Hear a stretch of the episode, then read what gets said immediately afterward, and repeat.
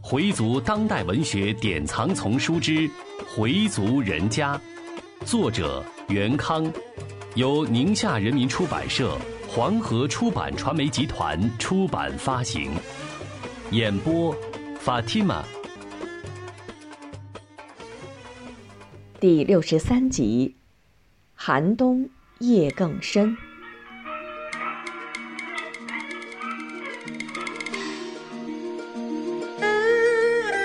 农历十一月初九，在哈老太太的叔伯妹妹哈慧琴来的时候，老太太就时而清醒，时而昏迷了。任凭哈慧琴怎么叫她，老太太也不回答，两眼直勾勾地看着屋里的人，像是在寻找谁。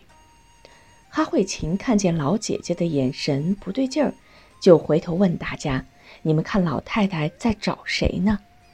少元急忙过来问：“妈。”你想看看谁呀？少英急忙上前握住母亲的手，流着泪说：“妈，我在这儿呢，我在这儿。”老太太看了看满脸泪水的少英，目光又离开了，继续在屋里寻找。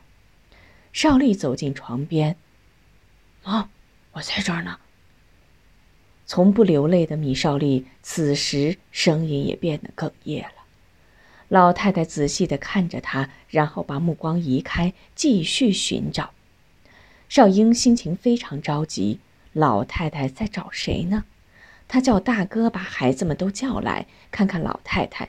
现在谁也猜不出老人想见谁。学会进来了，怯生生地走进老祖。老祖看了看他，把目光移开了。这时，丁宝香分开众人，走进老太太，对着老太太的耳朵大声地说：“您是想配金了吧？”老人望着丁宝香，目光盯住他半天，眼角流出了泪。这下大家都明白了，老太太原来是在找佩金。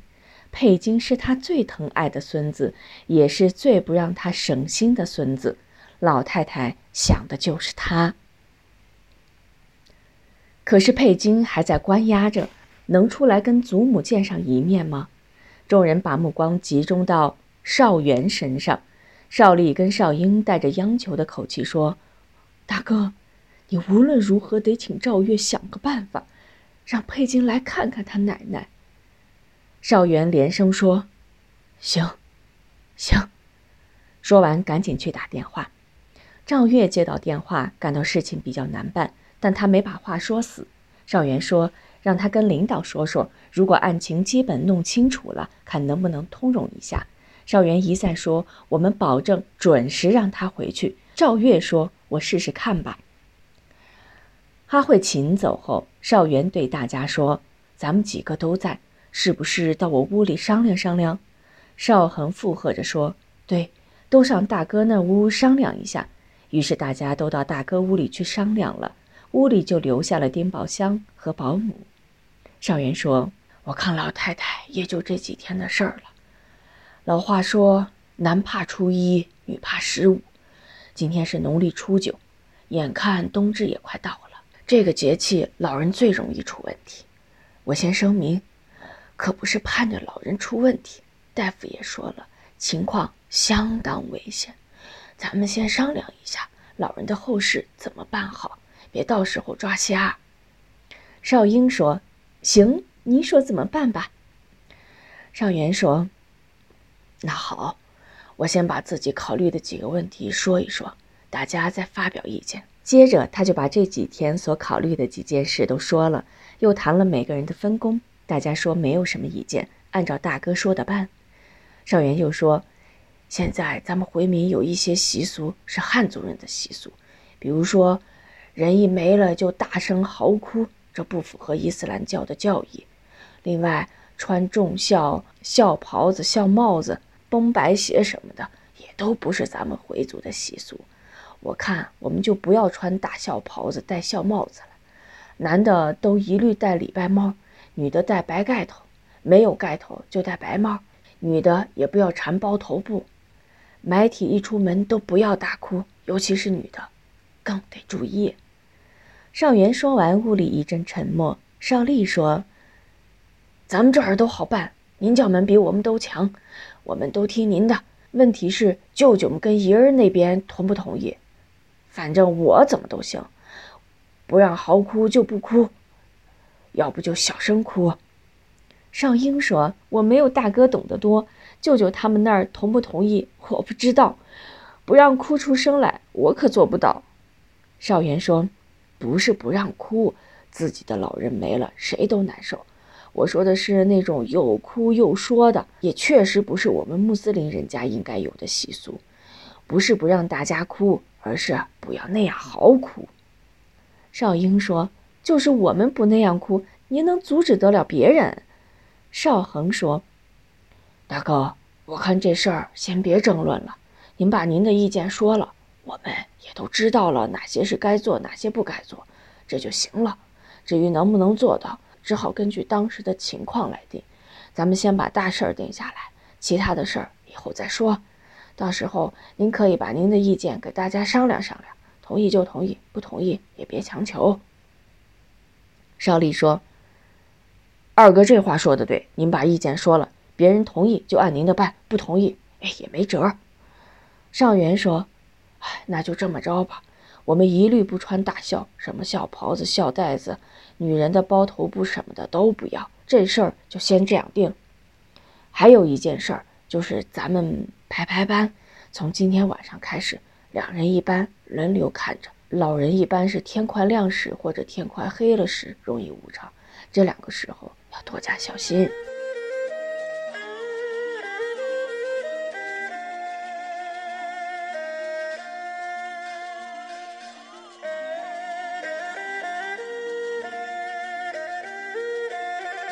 第一个晚上值班的是邵恒和邵丽，他们在外屋坐着，里屋是老太太和保姆。邵恒不愿意和邵丽一起值班，但自己的妻子不愿意来，他只好和邵丽搭班了。他们两人平时说话也不多，这次如果不是为了老太太，他们也不会单独在一起。开始两人都没什么话可说。邵恒想，既然和邵丽在一起值班，一句话不说也不像话。再说自己怎么着也是哥哥呀，于是就先开口了：“你看大嫂说的还真准啊，我们谁都没想到老太太在等谁，她一说就说对了。”邵丽语气带着些惋惜和无奈。是啊，这孩子也不争气，谁知道人家让不让回来？我想可能会同意的。前些日子电视里不是还报道过，有一个犯人回去给母亲办丧事，办完后又回去继续服刑的事儿。现在我们国家司法方面也逐渐在变，我估计啊会让他回来看看。邵丽听到“犯人”两个字非常刺耳，又叹了口气：“唉，但愿吧。”可是到现在了，一点消息都没有啊！邵恒说：“没有消息就是快了呀。”邵丽没有说话，他心里很烦，给随丽打了两次电话都没人接，他骂了句难听的话，然后又拨随丽的手机号，仍然没有人接，他真想把手机给摔了。刚才蓝总来电话说：“既然你母亲病危，那就暂时等等。”其实蓝海星接到上面的电话。告诉他南边出了点麻烦，让他们先听信儿。米少丽又赶上母亲病危，他也就来个顺水推舟。你可得抓紧啊！现在情况不是一天一变，也许一会儿就一变。少丽只好说行行。他估计老太太也就这几天的事儿，等料理完老太太的事，他就全力以赴。已经是深夜了，里屋和外屋都亮着灯。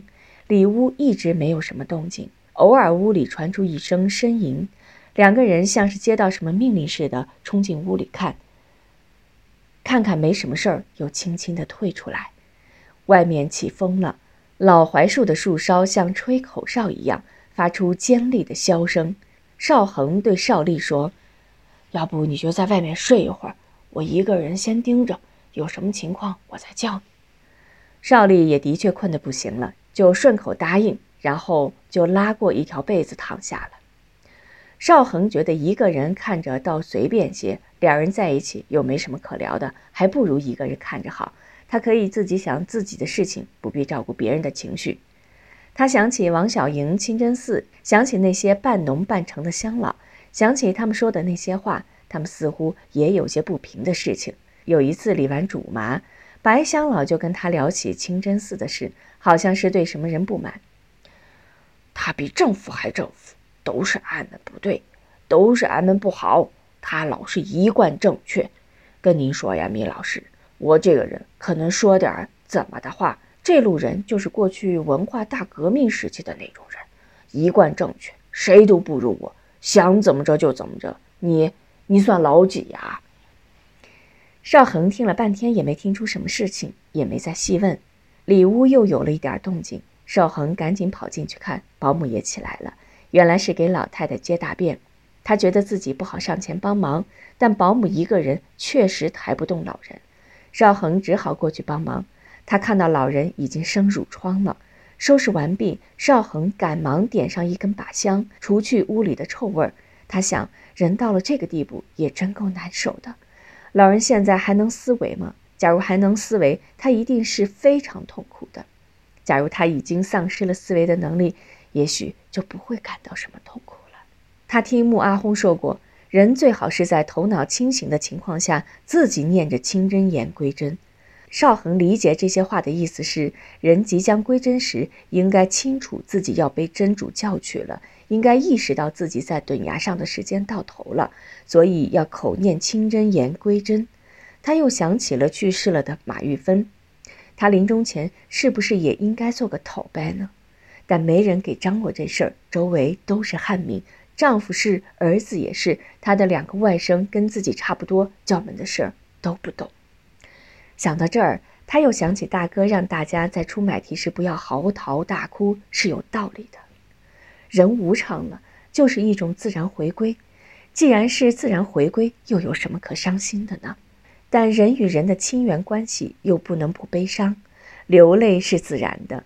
老三那样的一个人，今天不是也在母亲面前掉泪了吗？但那种又说又哭的做法实在不可取。他见过许多妇女在亡人抬出去时，哭着喊着，甚至跳着脚喊着：“我以后还要靠谁呀？你怎么连一句话都不说就走了呢？”等等等等，这些是哭给谁听的呢？亡人是听不到的，只有活人能听到。他们这样嚎哭，无非是想证明自己跟亡人生前的感情有多深，或自己多么思念亡人。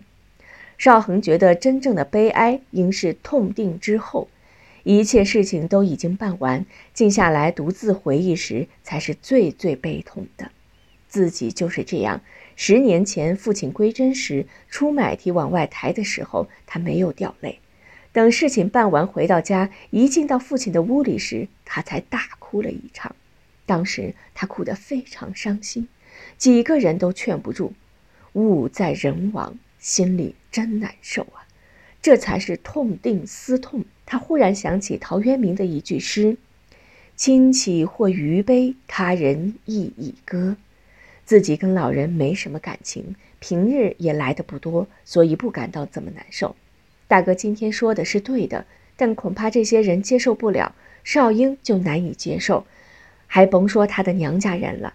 大哥应该把道理再说的明白一点。否则会引起不必要的误会，尤其是哈家的人，又得说不是你亲爹亲妈，你当然不会难受了。他觉得明天应该再提醒一下大哥，最好是听其自然，不要强求。尤其当着哈家的人，可千万别说这些。天色将近黎明，他把老三叫了起来。少丽睡得正香，以为情况不妙，噌的一下就窜下地来。怎么了？少恒说没事儿。你让他看会儿，他去方便一下。邵丽伸了伸懒腰，到里屋看了看，老人呼吸正常。回族人家，作者袁康，演播法蒂玛。